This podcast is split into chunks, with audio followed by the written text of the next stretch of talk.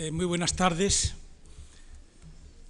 La sesión eh, de hoy eh, es una sesión en la cual voy a empezar ya a hablar más explícitamente sobre Kandinsky, pero si recuerdan teníamos o había sugerido dos títulos distintos en la sesión de hoy y la de pasado mañana, pero me ha parecido más op oportuno refundirlos y por tanto intentar incorporar a, la obra de Kandinsky con la obra de otros dos grandes representantes de la abstracción como son Mondrian y Malevich. Entonces voy a tratar de articular un poco más rompecabezas cómo se va relacionando unas cosas con otras de una manera menos lineal que simplemente analizar la obra de Kandinsky. Es curioso que hacia 1914 y sobre todo después de la, Primera Guerra Mundial se empieza a entender la obra de Kandinsky como expresionismo abstracto y se utiliza esta expresión. Fíjense que el expresionismo en Alemania de ese periodo era denominado ya por Bloch y por tantos autores como la herencia de nuestra época. Era, por tanto, la categoría envolvente que se fundaba o se fundamentaba no solo en las obras artísticas, en las obras pictóricas, sino en las obras literarias de cualquier índole y además en el propio pensamiento estético y filosófico. Pero denominar expresionismo abstracto es una expresión más llamativa, dado que es una terminología que en realidad no se, no se populariza hasta después de la Segunda Guerra Mundial con motivo del expresionismo abstracto norteamericano. Y esto es bastante llamativo. A lo largo de estos primeros años del siglo, y sobre todo entre 1910 y 1914, yo creo que es cuando se produce con más intensidad esa radicalización expresionista que se había advertido en la Alemania hacia 1905 con el grupo del Puente, a través precisamente del grupo del Jinete Azul que está en Múnich, el grupo del Puente es el grupo de Dresde, son los grandes grupos alemanes de primeros de siglo, como muchos sabrán, y el Jinete Azul es aquel que se plantea precisamente esa situación enormemente conflictiva, enormemente todavía problemática, entre lo que sería el expresionismo figurativo habitual, el que conocemos en las historias del arte, y el expresionismo abstracto.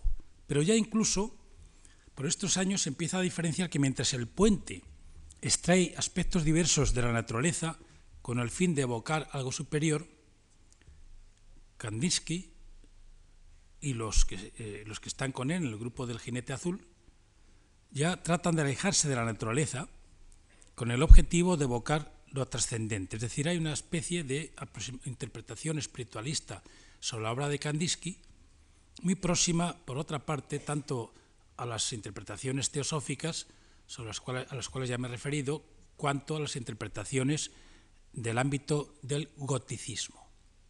El gótico fue una categoría muy vinculada al expresionismo, con interpretaciones también muy apasionantes, sobre todo después en la Bauhaus posterior en los años 20. Otro autor eh, habla de expresionismo de éxtasis o barroco que intensifica los fenómenos naturales y lo aplica, por ejemplo, a Smith Rottluff, que es un pintor de, del puente. Mientras, o lo contrapone al expresionismo abstracto, universal y absoluto, si bien equivoca el referente. Porque lo interpreta o interpreta que este expresionismo abstracto es el de Nolde, cuando Nolde es un artista figurativo, es un artista expresionista más radical, pero nada más. Poco después, ya des, después de la guerra en concreto, en 1919, otro autor reflexiona ya más explícitamente sobre el expresionismo abstracto en los siguientes términos. El expresionismo es expresión de lo espiritual a través de la forma. Los materiales de la forma para las artes plásticas son la línea, la superficie y la luz color. El expresionismo abstracto es el expresionismo perfecto. Es la pureza de la configuración. Configura corpóreamente el acontecer espiritual, la vida en sí. es configuración en acto. El artista no tiene en su intuición representación alguna de los objetos. La vida exige solamente la configuración. Bien, en realidad esta afirmación que acabo de leer es una afirmación que tiene una larga tradición en la estética también alemana desde, desde Goethe y sobre todo desde el romanticismo, eh, cuando ya se empieza a hablar del arte como segunda naturaleza. Y sobre todo cuando se empieza a criticar abiertamente la teoría de la mímesis, de la imitación de la naturaleza, es decir, la imitación, entendiendo por imitación o por imitar el conjunto de seres de la naturaleza que están presentes en una obra, sencillamente. Y eh, se escora cada vez más el concepto de imitación en el sentido ya abiertamente romántico hacia el crear de un modo autónomo como la naturaleza. Hemos pasado de imitar objetos de la naturaleza a imitar la actividad de la naturaleza, que es cosa bien distinta. Como sea, por ejemplo, el crecimiento de las plantas, que tanto interesaría, entre otros, a Klee, también por estos años. un, un crear de un modo similar a la naturaleza, un crear organizado y organizador, que debe formar obras vivientes, decía Schlegel, por ejemplo. Bueno, a finales del XIX hay toda un, también un movimiento teórico en Alemania, precisamente, que se centra en la actividad artística.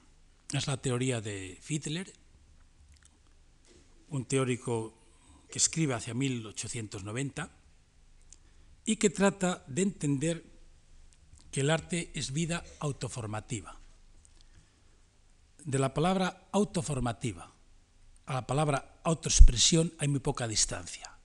Y de hecho, lo que sucede en el expresionismo y mucho más en el expresionismo abstracto es la unificación del concepto de creación como, como algo que autoforma, es decir, como naturaleza autoformativa, con el concepto de autoexpresión de aquel que crea, de aquel que forma, que es el artista. Así que hay una conjunción ahí entre autoformación y autoexpresión. De esa conjunción sale precisamente el sentido de expresionismo abstracto, que con toda razón es el que representa, es el que encarna Kandinsky en toda la pintura al menos de la anterior a la Primera Guerra Mundial. Y además es el periodo fructífero, para mí personalmente es el periodo más fructífero de Kandinsky, aún más.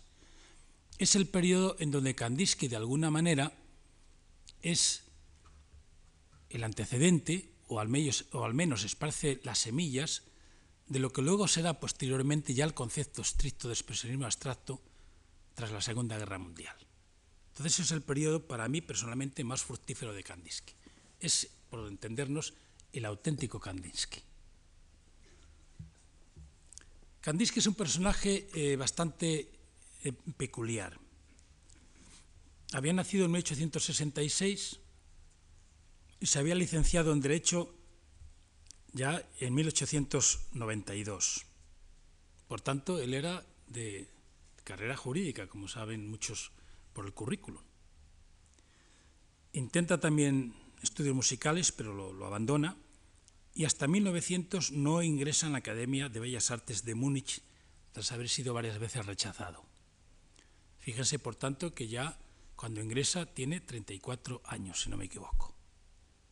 Hasta ese momento prácticamente no se había, no se había dedicado a la práctica artística, a pesar de sus aficiones. En Múnich es también muy interesante saber estudia en la misma academia de, Paul Klee. Por tanto, no es sorprendente pues, que Kandinsky y Klee también tengan ciertas afinidades entre sí, aunque Klee tenga una interpretación muy distinta de la naturaleza, porque Klee será un artista mucho más volcado a la vida autoformativa que a la vida autoexpresiva. Klee estrictamente no es un expresionista, es otra cosa acentúa más ese carácter autoformativo a partir de estudios de la naturaleza, mientras que Kandinsky acentúa el carácter autoexpresivo a partir de la propia anterioridad. Es una distinción bastante interesante. Kandinsky, como todos los artistas modernos, sigue también una trayectoria muy similar de carácter ascendente, si por tal entendemos la transición desde el naturalismo hasta el expresionismo e incluso hasta la abstracción. Es, decir, es esa concepción evolutiva de la historia del arte que se da en la práctica artística en todos ellos, en todos ellos, y que pasan por distintas fases de una manera eh, bastante curiosa. A su vez, los primeros pasos de Kandinsky son unos pasos pues muy vinculados, como no podía ser de otra forma, a este, a esta primera, a este primer entendimiento todavía del naturalismo. En la exposición de ahí arriba encontramos obras de este primer periodo. Por ejemplo, todos esos paisajes eh, pintados en los alrededores de Múnich, Múnich-Schwabing sobre todo, o Kogel, y aún más en Murnau, que es donde vive eh, durante varios años, como bien sabemos, Rixé y otras, y otras ciudades, son todas obras que ya nos indican bastante bien cuáles son los primeros pasos, están muy bien representados en esta exposición, pero no obstante vamos a ver alguna otra por distintas razones, o que no aparece ahí. Dos obras, una de 1901 titulada La Exclusa y a la derecha un paisaje de Túnez, de la costa, de 1905 dos obras que se mueven, esta primera, pues en una, en una, en una dirección bastante próxima al impresionismo alemán del periodo, tardí, al expresionismo más divulgado en Alemania, y la otra que tiene unos tonos incluso un poco más naturalistas, un poco hacia atrás.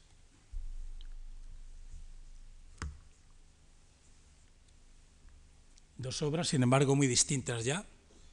Sillones de playa en Holanda del año 1904, a la izquierda y a la derecha la vista del ferrocarril de 1909. Son los pasos, los pasos bien nítidos por donde transita Kandinsky, que son ni más ni menos, como vemos en el expresionismo, de una mancha alargada, no puntillista. Es sorprendente la similitud en este caso de esta obra con algunas de Mondrian coetáneas, aunque en Mondrian hay una mayor voluntad de reflexión impresionista, o a la derecha es una representación del paisaje eh, muy propia del fobismo. Decir, ya lo hemos visto eh, con las particularidades que queramos, pero que se mueve clarísimamente en lo que podríamos llamar esa escuela moderna. Otros dos ejemplos que llevan la situación a un límite ya casi casi de transición hacia lo que luego serán las impresiones, que veremos pasado mañana, es un estudio sobre la naturaleza del Murnau del año 1909 a la izquierda y a la derecha estudio para el invierno del año 1910. Es decir, son dos obras en ese sentido que ya están bordeando, que ya están dando, como vemos, con relación a la pintura fobista, del paisaje fobista, porque son los dos, dos paisajes, aunque sea de pequeñas poblaciones o de la propia naturaleza, pero están ya aproximándose a ese límite entre figuración y abstracción, que en Kandinsky, curiosamente, a pesar de que las obras teóricas y la reflexión, incluso las más conocidas, sean posteriores, ya ha comenzado y ya comienza, de hecho, en 1909. En concreto, estas dos obras son dos obras, dos obras muy importantes. Sin embargo, también es muy curioso y vale la pena volver la vista atrás con otro tipo de obras mucho más sorprendentes. Son estas. Kandinsky había pasado también parte de su infancia en Odessa, así como también a las orillas del Volga. Y tiene una serie de obras muy, muy, muy llamativas que, como vemos, poco tienen que ver con las obras o bien expresionistas o bien fobistas, y sí mucho con las obras de los cuentos populares y particularmente de un género de dibujos y de grabados que se llamaban Rusia y Lubok, eh, que eran pues, pues, obras del siglo XVIII, a partir de motivos populares, como vemos. La de la izquierda se titula Domingo.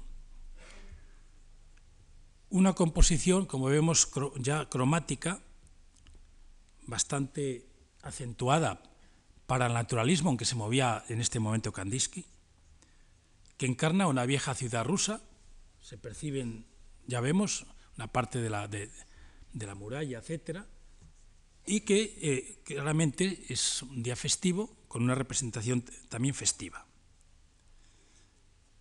Esta obra ya hablará de ella unos años después, en concreto en 1914, y dirá que debe sonar como una orquesta. Ya empezamos pues con la metáfora musical aplicada a la pintura. ¿En qué se basa que, suene como una orquesta? Pues se basa ante todo en la pincelada divisionista, pero al mismo tiempo fusionada con naturalismo e incluso con claroscuro que tenemos en esta primera, en esta primera eh, diapositiva. A la derecha, todavía este aspecto que acabo de señalar se acentúa mucho más. Se, llama, se titula La vida multicolor del año 1907. En, una, en un escrito a Gabriele Münter, con la que vive durante varios años en Murnau, que también era pintora, dirá que el objetivo es una compenetración de masas, manchas y líneas, recurriendo en el primer plano, sobre todo, a la perspectiva de pájaro. Estimulado, dice, por un estado de fiebre tifoidea, pero representada, como vemos, en una especie de mercadillo. Es una obra que, si se fijan, las figuras existen en, un espacio, en ese espacio, pero casi casi no se relacionan entre sí. Son figuras muy independientes unas de otras desde la acción de las mismas dentro de ese espacio.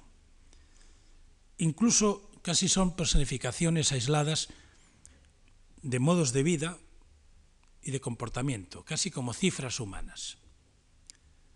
Pero sin embargo, es muy interesante porque esta obra que vemos ya a la derecha, es una obra que es casi presagio de las que realizará a partir de 1910 y 1912, apoyándose precisamente en estos cuentos populares o escenas populares,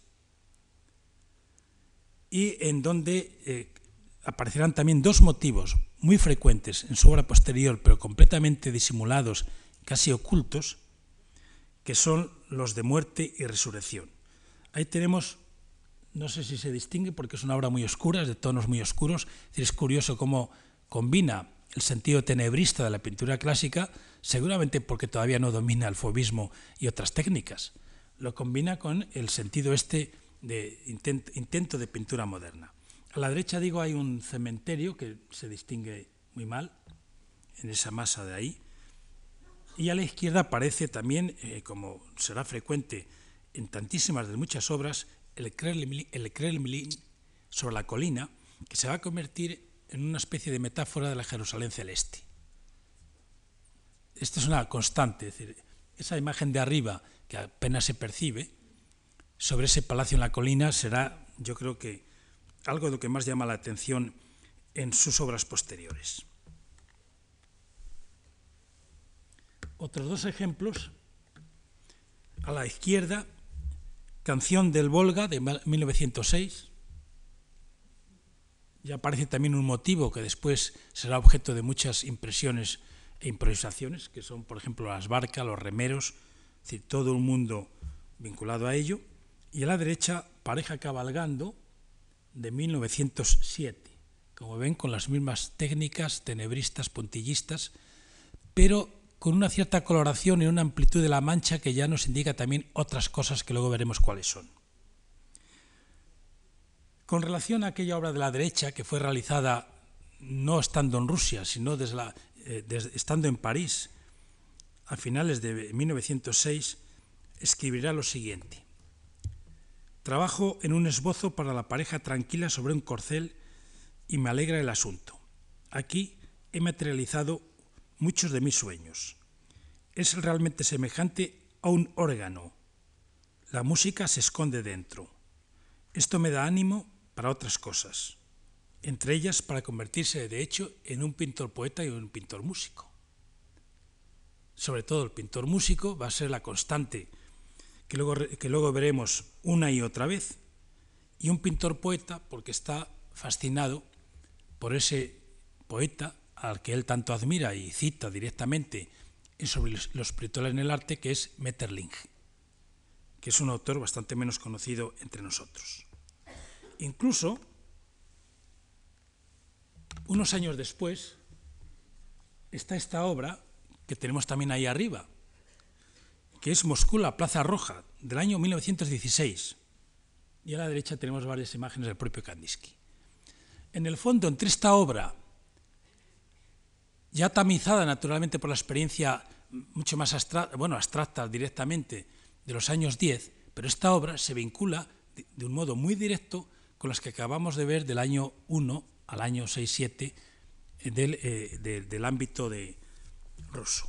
En este sentido, Kandinsky esto es muy llamativo, se alinea con, estas, con ese neoprimitivismo palpable tanto en la literatura como en la música, como en la pintura rusa, por ejemplo en la música, el caso de Rinsky y Korsakov o del propio Stravinsky, y en el caso de la pintura, casi todos los grandes artistas de la futura vanguardia rusa pasan por una fase primitivista vinculada precisamente a esas raíces nacionales y populares. Léase, por ejemplo, Goncharova o Tatlin o Malevich. Los grandes nombres, por tanto, pasan por ahí. Hay una especie de reacción nacionalista, clarísimamente, entre eh, el aceptar las, las eh, eh, aportaciones propias del impresionismo, del fobismo, del cubismo, de lo que fuera, pero al mismo tiempo reaccionar contra la tutela occidental. ¿Cómo? Pues aspirando a una suerte de síntesis nacional que veíamos en las obras anteriores antes de los años 10, las que acabamos, las que acabamos de ver. En este sentido, esta predilección por lo popular que observamos con relación a los motivos rusos, también la volveremos a observar con relación a los motivos de los años 10 y además será muy importantísima para comprender eh, cómo se articula el movimiento ya abstracto y sobre todo el movimiento del jinete azul de Múnich el clima, mejor dicho, en que se desenvuelve este movimiento a partir precisamente de 1911. justamente cuando ya Kandinsky se ha establecido en Múnich, ya llevaba dos o tres años establecido y se incorpora plenamente a eh, la vida artística de Múnich. Y ahí pasan algunas cosas que conviene reseñar, aunque sea brevemente. A finales de 1911, eh, la nueva asociación de Múnich, que era la Asociación de Pintores o de Artistas de Múnich, entra en crisis cuando es rechazado por el jurado una obra importantísima de Kandinsky titulada La composición quinta, que veremos pasado mañana. A consecuencia de ello, abandona la nueva asociación, que a su vez había sido, como sucedía casi siempre en el periodo de las vanguardias, una asociación que había sustituido a la secesión que a su vez la secesión había sustituido a los grupos académicos, en fin, toda una cadena de, contrastes, de, renegar de lo anterior. Entonces el, grupo, el futuro grupo del Jinete Azul se había incorporado como reacción a la secesión, más bien de influencia modernista, sobre todo vienesa, había fundado la nueva asociación con la incorporación de los nuevos movimientos, sobre todo parisinos, pero a su vez la exclusión de Kandinsky de, esta exposición de finales de 1911 hace que surja un nuevo grupo que va a ser el Geneto Azul. Incluso en 1911 había habido un, había habido un movimiento de oposición a la influencia extranjera, eh, sobre todo francesa, en Alemania, con una protesta de los artistas alemanes, a la cual se unen nada menos que 120 y los principales directores de museos, etcétera, eh, contra la invasión del arte francés, particularmente del cubismo, y el peligro que representa para nuestra nación. Estamos siempre con el debate nacional, que pronto también veríamos en Francia, sobre todo después de la guerra. Estamos además con la defensa de los artistas locales, en este caso los artistas eh, alemanes más, eh, más reconocidos todavía en los años 10, pues era Leip, por ejemplo, un artista naturalista impresionista, eh, pero sobre todo Menzel, Maré, que la, Marés, que la mayoría estoy seguro que no, lo, ni siquiera casi lo ha oído, y el único que tenía realmente una importancia y que tiene un peso específico sería Arnold Becklin. Estos eran, diríamos, los artistas alemanes por antonomasia. Pero en reacción a esta protesta también hay otro manifiesto en la lucha por el arte, defendida por algunos de los principales pioneros de la vanguardia historiográfica, como pueda ser, o en este caso museística, como pueda ser un gran coleccionista que sería el fundador de un museo muy interesante que sigue existiendo en la actualidad, que es el Wolfgang Museum de Hagen, eh, Karl Ernst Osthaus. Es uno de los primeros coleccionistas de arte moderno en Alemania. O como también Wilhelm Borringer, el conocido ya ensayista e historiador, y naturalmente Kandinsky y todo el grupo de la futura o del futuro jinete azul. De todo ello entonces surge la, la iniciativa de fundar un nuevo grupo. De tal manera que enseguida, ya en 1911, hay una primera muestra del jinete azul, en la que participan fundamentalmente los tres, los tres alemanes permanentes son Kandinsky, eh, Mark y Macke, pero también hay una serie de invitados no menos interesantes, como es por ejemplo el propio Schoenberg, el músico, en su faceta de pintor, y particularmente Rousseau, el aduanero, y Robert, y Delaunay, el, el, francés que ya conocemos. ¿no? Es interesante la presencia de, de Rousseau e igualmente la de Delaunay. Particularmente la de Rousseau es muy interesante porque es el autor que inspira a Kandinsky nada menos que las categorías de la gran abstracción y la gran realidad, eje central del ensayo El problema de la forma, que escribe en 1912. Por tanto, se va configurando ya un cambio de mentalidad con relación a lo que era pues, la nueva asociación, lo que era la tradición alemana, en otras palabras, moderna. El grupo además se articula muy pronto a través de una tentativa de publicación que es el almanaque, el conocido almanaque. Y aquí surge un debate muy curioso que vemos enseguida, porque a ambos, tanto a Kandinsky como, a Mark, que son los dos protagonistas del grupo, les interesaba, los atraía muchísimo el color azul. De ahí vendrá el nombre azul. Pero curiosamente a Mark le interesaba muchísimo más los caballos, mientras que a Picasso, perdón, a Kandinsky le interesaba mucho más el jinete, con lo cual acabará llamándose el jinete azul. Pero fíjense la órbita del propio Marc. Los caballos. A la izquierda, Caballos Paciendo, una obra de 1910, como vemos todavía bastante naturalista, aunque ya con una tendencia a modificar tanto el ambiente natural como la propia representación del caballo en su cromatismo, pero moderadamente todavía eh, moderna. Y a la derecha, los tres caballos rojos de 1911, ya es una obra mucho más radical, tanto en el tratamiento del medio natural como sobre todo en el tratamiento del color de los caballos. Allá empieza a producirse, por tanto, una bifurcación entre el caballo como objeto, como animal reconocible, lógicamente, y sin embargo el color como algo que, eh, bueno, pues aparta del naturalismo al propio caballo, es decir, da una especie de rodeo, y ya empieza a problematizarse el problema de la representación con un tema todavía tan evidente, tan obvio y tan fácilmente legible. El mismo año 11 todavía, Mark nos presenta Caballo Azul a la izquierda. Fíjese, en, muy poquito tiempo, en el fondo, en cuestión de meses, se va modificando todo el escenario naturalista a través de una representación mucho más esquematizada del animal. Ya no solo, por tanto, influye el problema del color, sino también el problema de la forma y, naturalmente, el problema del espacio. Mientras que a la derecha tenemos también otros grandes caballos azules. Ya estamos viendo pues cómo está balanceándose con el, cromatismo.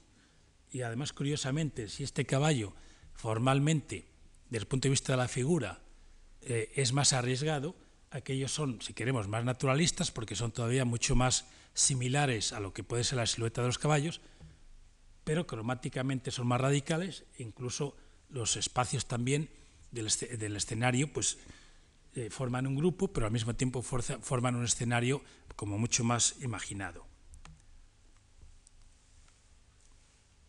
El año 1912 tenemos estas dos obras, Caballos Amarillos, y a la derecha una torre de caballos azules, una obra desgraciadamente desaparecida en la Guerra Mundial, pero una obra realmente interesantísima. La pregunta es, aparte de este debate sobre el caballo o sobre el jinete, y aparte también de estas fluctuaciones en la utilización del color para ir dando una interpretación del caballo diferente en función de esa expresividad del color, ¿por qué esta obsesión por el, caballo? Eh, Marc ya había ilustrado en el año 1910 una obra titulada El animal en el arte.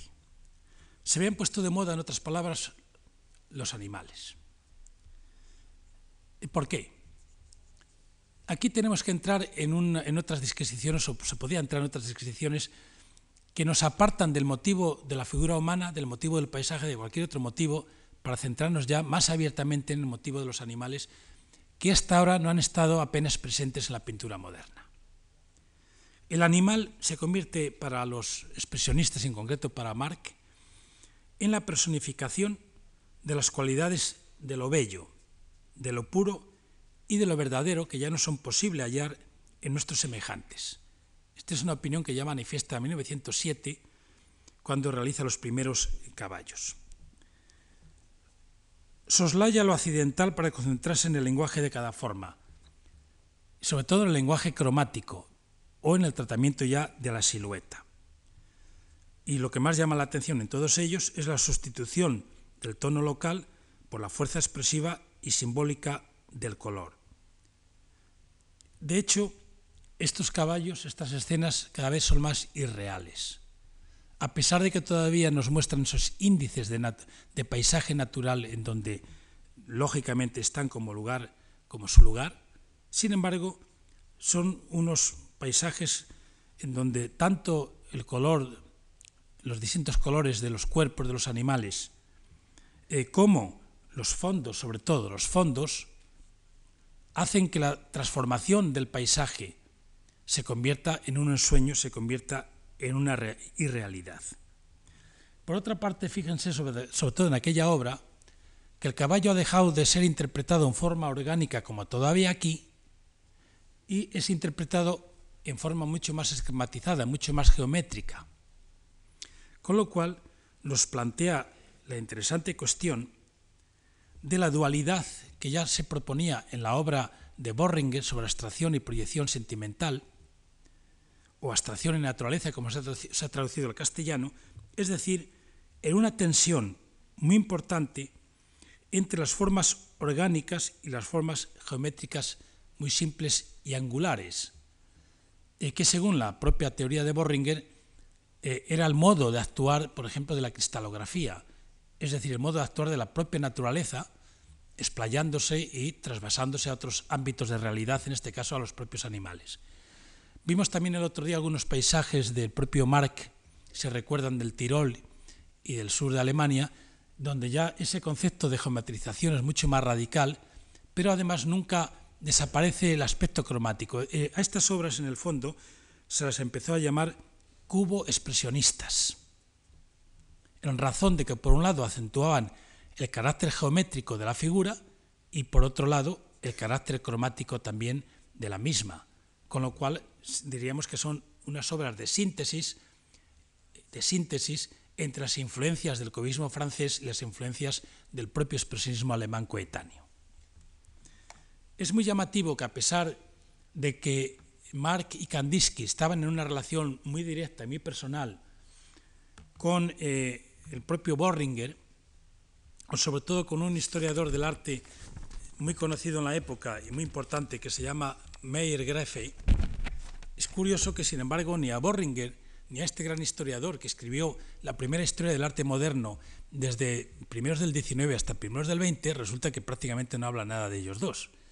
y estaban editando las obras, tanto el animal en el arte, eh, que había ilustrado eh, Marc, como otra que, ilustra el propio Marc sobre Cézanne de Mayer Grefe, resulta que estaban todas en la editorial Piper, que es de donde va a aparecer también las publicaciones del Jinete Azul. Es decir, que se conocían eh, tanto porque se ilustraban ilustraba las obras de, sobre todo las de Mayer Grefe, y también porque se conocían hasta personalmente a través de la, de la editorial y sin embargo no les interesó prácticamente nada ni la pintura de Kandinsky ni la pintura de, Mac, de Marc, en dos de los críticos historiadores, desde luego, eh, más atentos y más abiertos a las tendencias contemporáneas.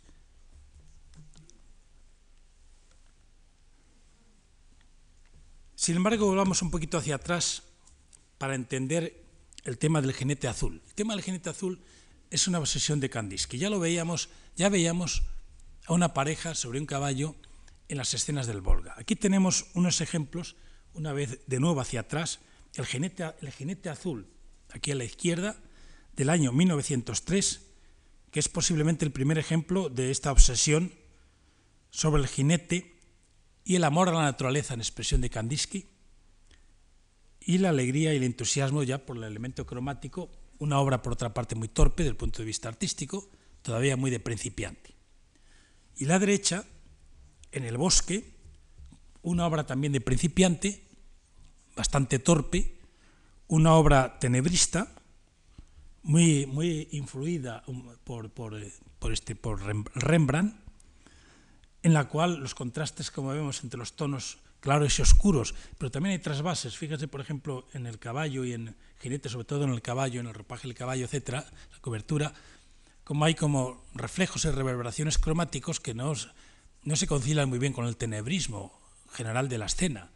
Incluso en el propio tenebrismo de la parte superior también vemos como contaminaciones cromáticas de otros tonos que tampoco serían muy, muy acordes con el concepto tenebrista, pero ahí están. Por lo demás, esta obra el propio Kandinsky la, asociaba la asoció en una de sus, de sus cartas con las trompetas de Wagner. De nuevo una alusión musical.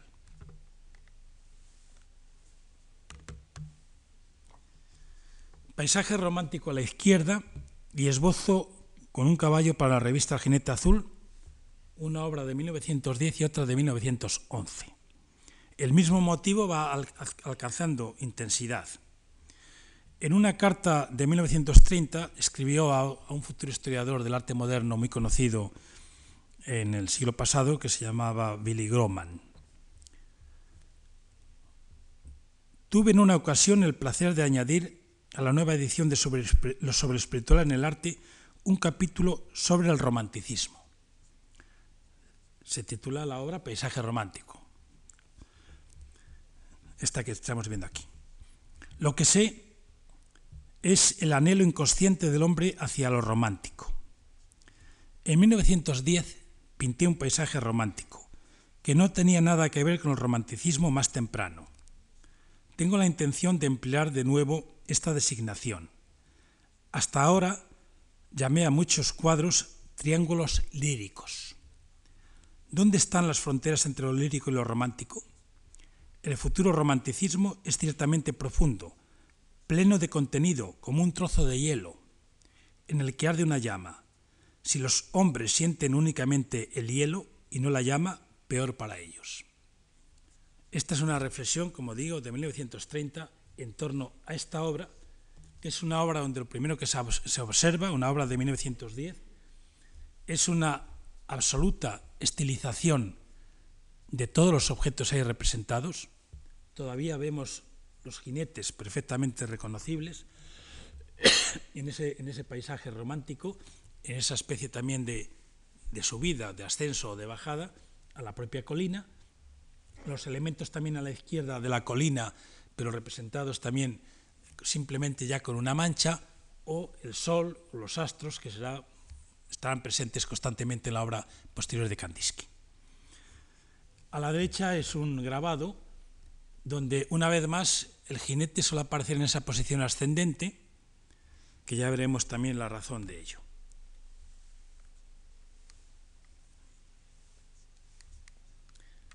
Cuatro acuarelas realmente extraordinarias del año 1911 11, que son esbozos eh, para el documento, el manifiesto del jinete azul.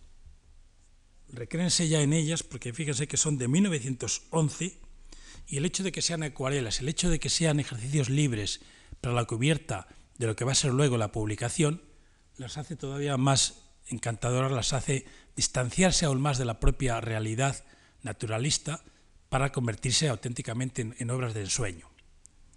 Pero unas obras, por lo demás, que tienen eh, mucho que ver con el arte popular que veremos enseguida, tanto en su coloración como en su desarrollo, como en el tratamiento del espacio, en todo ello. Recréese un poquito en ellas porque vale la pena el fijarse simplemente. El título este, del conjunto de estas obras que vemos aquí, inicial, era la ascensión de un jinete. Esa era la obsesión de Kandinsky, siempre la ascensión, siempre es un sentido ya, por tanto, de un residuo o de un inicio de ascenso, no solo ya físico, ni solo psíquico, sino incluso ya hasta un tanto místico, que va a ser una constante en ello. Eh, además son jinetes un poco al asalto, todos ellos, que se mueven en, una órbita eh, como no solo de ascensión, sino un poco de lucha también. Si parece que están siempre eh, la anterior y lo que vamos a ver. Fíjense aquí los jinetes en todos los casos que están en ese circulito, que son siempre jinetes en posiciones diagonal, del punto de vista espacial, y siempre generalmente hacia arriba, ¿no? Ascenso. Esta es una idea que tiene es bastante obsesiva al respecto. ¿Por qué? Pues porque en realidad ese, ese ascenso, ese subir hacia arriba, está constantemente relacionado con la imaginación popular eh, y, y, con la acepción también de una aspiración hacia lo infinito, el concepto de la infinitud en ese espacio ya de carácter casi sideral, casi cósmico, porque se podría disparar, no parar, no parar en el ámbito simplemente de lo firme, del suelo firme de la Tierra, sino subir o bien hacia el cielo o los espacios siderales, que es un aspecto cósmico que luego estará presente en obras ya estrictamente abstractas de Kandinsky. Incluso la obra o el grabado definitivo y por tanto la cubierta definitiva del jinete azul también realiza distintos ensayos de esbozos para el almanaque, como estos grabados que tenemos a la izquierda, ya vemos ahí el almanaque, y por fin la, la, cubierta que se realiza al final es aquella a la derecha. Y en todos ellos tenemos ahí una composición completamente comprimida del jinete, y casi siempre, como vemos, la tonalidad del jinete es azul. A este respecto dice el propio Kandinsky en sobre, sobre lo espiritual en el arte. El azul es el color del cielo. Cuanto más profundo es el azul, más poderosa es su atracción sobre el hombre, la llamada infinita que despierta en él su deseo de pureza e inmaterialidad. El azul es un color típicamente celeste, que desarrolla profundamente el elemento de quietud. Representado musicalmente, el azul claro correspondería a la flauta, el oscuro a un violonchelo, y el más oscuro a los maravillosos tonos del contrabajo. Una vez más, pues, los colores y el azul asociados con motivos de espiritualidad, inmaterialidad, ligereza, ascensión, todo aquello que se desprende de la tierra en una palabra, todo aquello etéreo, es decir, puro símbolo. Y por otro lado, como vemos, tonos también cromáticos asociados a distintos motivos musicales, como constante. El jinete azul, por otra parte, una vez que se constituye, no es un movimiento excluyente, sino todo lo contrario. No es, un, es un movimiento de vanguardia, pero no de esa vanguardia que trataba de definirse a ella misma como la única, y sobre todo no es un movimiento formalista en el sentido de que el arte para ellos no es una cuestión de estilo, sino como salta a la vista, tanto en varias obras que vamos a ver a continuación, como en los ensayos de Kandinsky sobre el problema de la forma, del año 14, no, 12, perdón, o las máscaras de Maque, publicadas también en el jinete en el almanaque del jinete azul, tiene que ver con los parentescos secretos de las formas, con las afinidades de sensibilidad, con aquello que está dictado sobre todo por la necesidad, la necesidad interior, por la vida interior de las formas. Esta es la premisa de la que parte eh, todo el grupo de Kandinsky del Genete Azul. Es una premisa que es muy diferente a la que mantienen otros muchos movimientos, casi prácticamente todos, particularmente cuando los movimientos, los sismos, se transforman en vanguardias coetáneamente. Pensemos que cuando se está escribiendo estos manifiestos, este, eh, este manifiesto, que más que manifiesto es ya un tratado de reflexión, se están también están defendiendo, apareciendo los primeros manifiestos futuristas en Italia, que son absolutamente excluyentes, absolutamente sectarios, absolutamente guiados por la necesidad de que las obras tengan que tener similitudes formales y por tanto formen, un bloque homogéneo en un régimen de competencias ya artísticas conflictiva. Aquí justamente es lo contrario. Por esa razón, en el almanaque, y vale la pena echarle una ojeada, coexisten corrientes artísticas que formalmente no guardan relación entre sí, pero sí guardan afinidades. Esta es una óptica claramente romántica. Esa es la razón, además, de por qué lo que, eh, eh, subyace a todo este planteamiento de, del grupo, y particularmente de Kandinsky, que lo vuelve a expresar en sus ensayos ya escritos, es la reivindicación con claridad del arte primitivo en el sentido más amplio, sobre todo el arte no europeo, indistintamente de dónde provenga, sea Borneo, sea Ceilán, sea la China o sea Gabón en, en África, da exactamente lo mismo. En ese sentido tiene una beta de primitivismo al que ya lo di antes, que enlazan con las artes populares que ya no son tan primitivas, sino que son del siglo XVIII y XIX, tanto rusas como bávaras.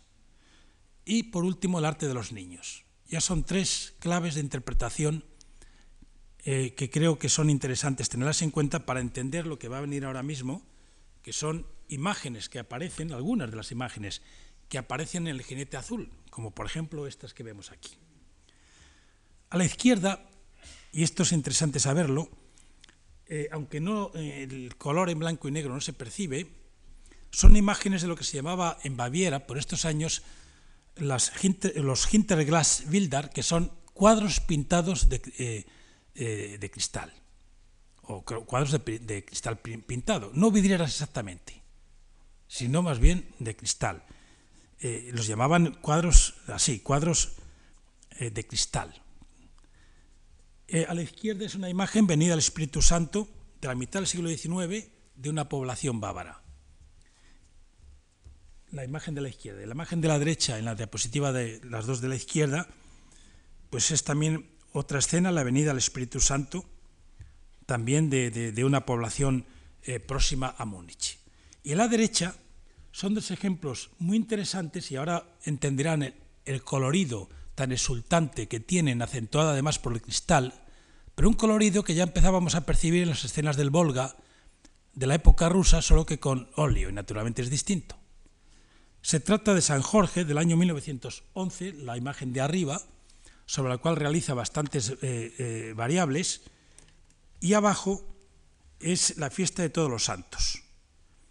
Ligadas a la tradición bávara, estas de la izquierda, como digo, lo que más le llama la atención en ellas es la gran libertad que experimentan eh, tanto en la, en la línea como sobre todo en el color que aquí no percibimos, y es aquello que realmente se transmite a las imágenes de la derecha. Las imágenes de la derecha ya aparecen motivos que sean constantes en muchas de, las obras de, de, Kandinsky, pero fíjense que ya aparecen motivos de, pues de, muerte y redención. En este caso, la fiesta de todos los santos, que era muy vinculada después a otras obras del juicio final, que veremos enseguida. Ya son motivos, por tanto, eh, propios de, las pinturas de Kandinsky, de al óleo, e incluso de algunas impresiones, improvisaciones, eh, con motivos que ya sería mm, detallado ir analizando cada uno de ellos, porque serán bastante recurrentes. Otros dos ejemplos de, de Hinterglasbilder, con Sol de 1911 y a la derecha Jinete del Apocalipsis de 1914 en la misma dirección como vemos y naturalmente subordinado a las propias técnicas, de, técnicas del, medio con el que trabajaban. Es decir, que lo que les atraía pues no era tanto la piedad popular en el sentido ya de creencia, como lo que en ellos se traslucía, particularmente la alegría vitalista por el color, la ingenuidad expresiva, la reducción de las formas naturalistas a los contornos más simples, siluetados en grandes trozos negros, trazos negros, se ve muy bien en esta imagen de la izquierda, la candidez de la representación y la despreocupación por la perspectiva. Es decir, que es una, por tanto, un vuelco tremendo. Es, sacarla, extraer la lección del arte popular, pero no hacer populismo, simplemente extraer las lecciones plásticas de una lectura del arte popular, en este caso bávaro. Otras imágenes pueden ser, a la izquierda, una fábula china sobre la vida de los animales y la caza del tigre del Marajá de Utaipur, aquí abajo. Como vemos en este caso de China a la India. Y a la derecha, una obra que les interesaba muchísimo, de Walding Green, pues precisamente unos, titulada Sementales luchando en un grupo de caballos salvajes, de 1534 por la metáfora, lógicamente, del caballo que tanto les atraía, incluso por el modo de la representación dura del grabado alemán que tanto apasiona al expresionismo alemán en general.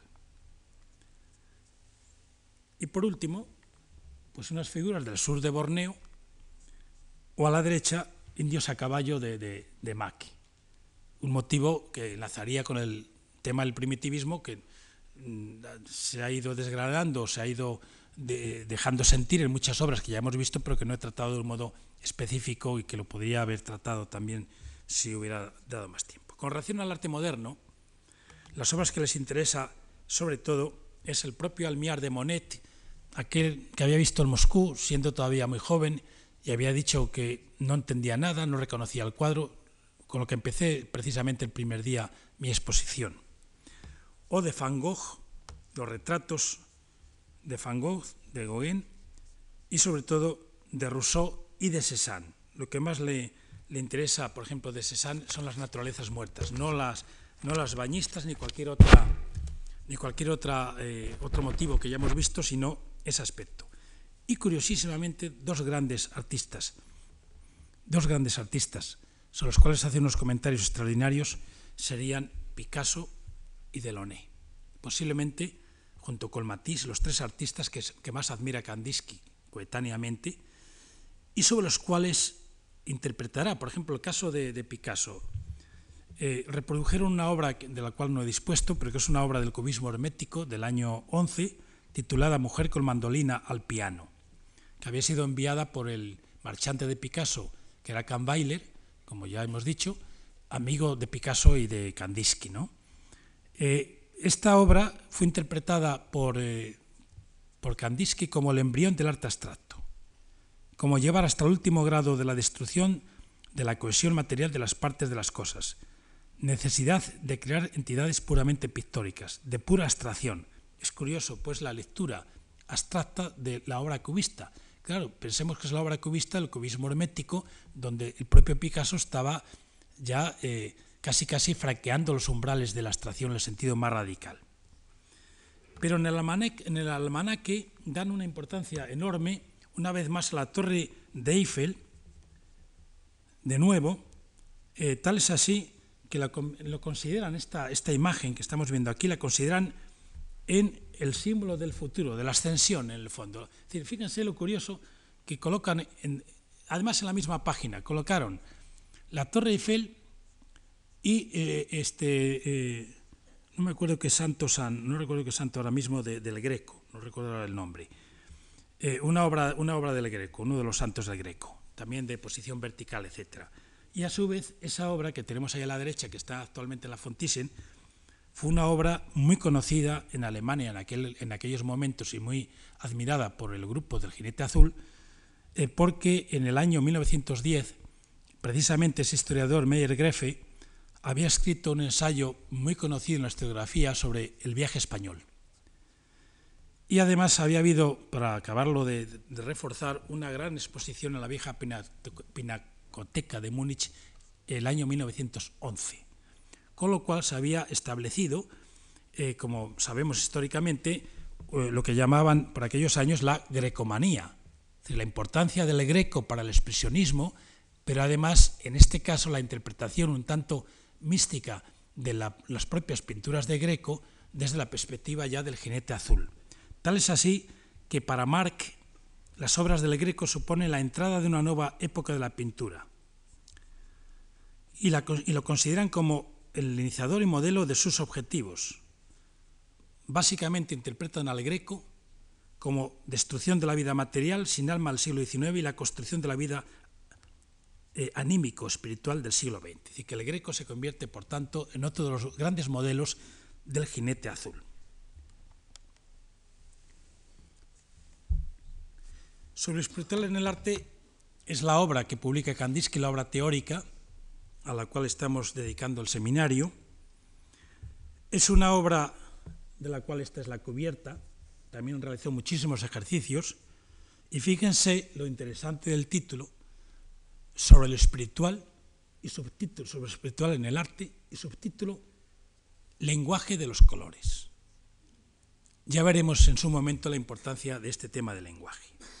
Kandinsky eh, parte de una concepción crítica respecto tanto al materialismo como al naturalismo de Occidente, a la ciencia materialista, con esa reivindicación que, ya estamos viendo de lo primitivo en general o de las culturas orientales, particularmente de la India, eh, y sobre todo fascinado, en este caso, en el caso de la India, por los propios tratados de teosofía rusos que versaban muchísimo sobre esa sabiduría, en este caso de la India. Por tanto, tiene como punto de arranque un giro espiritual, un cambio de rumbo, un cambio de orientación en la percepción no solo del arte, sino también de la vida. Y para ello, el hombre, dice en uno de los, pasajes del texto, debe desviar su mirada de la exterioridad y volverla hacia sí mismo. Para ello entonces busca ciertos apoyos.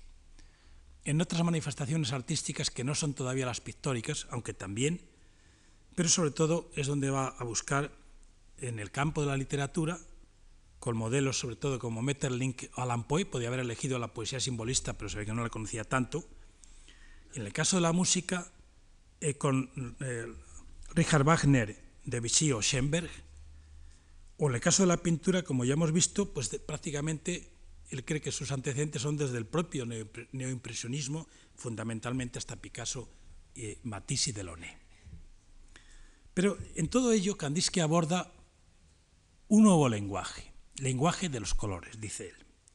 Lenguaje de los colores y de las formas, que es lo que va a desembocar, de hecho, en las formas abstractas. Es decir, y cito literalmente, la que no designa un objeto real, sino una esencia completamente abstracta, dotada de vida propia, con influjos y efectos psíquicos propios. Este va a ser el punto de arranque eh, de la concepción de Kandinsky. Es decir, que va a ser la deriva hacia la pintura abstracta, o como diría en mayo de 1914 ya, unos años después, la pintura como arte puro. Arte puro, reine Kunst, es, va a ser la palabra casi mágica, la palabra pura, que también coetáneamente quien esté versado en poesía sabe perfectamente que se hablaba de la poesía también pura, de la música pura, la palabra pura era, eh, o el término pura o puro era uno de los términos más recurrentes en todas las artes en el análisis de las mismas. Tal es así, dice que arte puro no solo da lugar al cuadro entendido como una agrupación de formas cromáticas y gráficas que cuanto tales existen de un modo independiente, sino a un desplazamiento de la creación artística desde el mundo de lo real a lo posible en el espacio sideral inabarcable tan inabarcable como la infinitud romántica. Es muy interesante percatarse que para Candisco, una vez que se ha elevado sobre la tierra, una vez que ha abandonado los ámbitos de la cotidianidad, su concepción del arte es una concepción completamente ligada al concepto de infinitud romántica, por un lado, y al concepto, eh, eh, por tanto, de algo inaprensible o algo inabarcable, algo sideral, el mundo otra vez cósmico. Dice, dado que el número de formas y colores es infinito, del mismo modo las combinaciones son también infinitas y al mismo tiempo los efectos. Este material es inagotable. Este es el punto de arranque, pues, de la perspectiva sobre el arte abstracto de, Kandinsky, en el cual todavía no he entrado, simplemente estamos poco analizando las premisas, las bases sobre las que se va a alzar toda su teoría y su práctica. Pero voy a poner dos ejemplos y con los cuales ya vamos a finalizar hoy esta intervención, que son absolutamente indicativos, que estos sí que son el punto de arranque de lo que él llama los caminos para llegar a ese arte puro. Dos caminos, dos vías. A la izquierda tenemos la obra sin título del año 1910, que es considerada historiográficamente como la primera acuarela o la primera obra abstracta. Es la obra paradigmática, pues, del comienzo de la abstracción en cualquier modalidad. Y a la segunda es la obra titulada Lírico del año 1911. La primera obra, la obra La acuarela, sin título, es el camino directo y difícil que seguía por, por el efecto del color y de las líneas casi independientemente de los objetos. Es la inclinación personal, es su inclinación, la de Kandinsky, lo dice él mismo, a las formas abstractas, a una pintura pura, una vez más, a una pintura inobjetiva. Fíjese en este término inobjetivo. Gegenstand, lose, que en, que en alemán se convierte también en otra palabra mágica, porque esta palabra inobjetivo va a ser la que utilizan también el propio Malevich y la que utiliza gran parte de la teoría moderna del arte para expresar más que el arte abstracto, el arte inobjetivo, el arte puro. Es una terminología, por tanto, que la instaura el propio Kandinsky, que luego la reproducirá eh, en todos sus ensayos Malevich y tantos otros. Pues bien, esta es, una, esta es una dirección. La segunda dirección que tenemos a la derecha, lírico, es el camino intermedio en donde se entrecruza lo figurativo y lo abstracto, los efectos del color y de la forma propios de los objetos eh, con, relación, con, relación, a los, a los propios, a, a, la propia fuerza ya de las líneas de los colores eh, que también está presente en aquella obra. Es decir, eh, aquí se, en esa obra de la derecha diríamos que se cruzan las influencias entre los valores referenciales a los objetos todavía reconocibles y los valores incipientemente autónomos de las líneas y de los colores que ya se van despegando progresivamente del objeto.